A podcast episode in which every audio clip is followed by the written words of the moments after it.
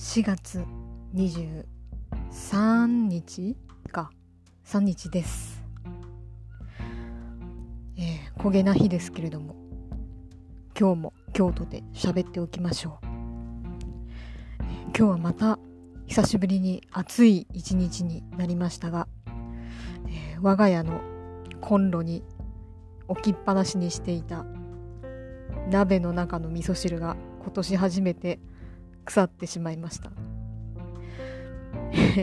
私はどれだけ味噌汁を粗末にしたら気が済むのでののでしょうか。ねなんかこぼしたり腐らせたり、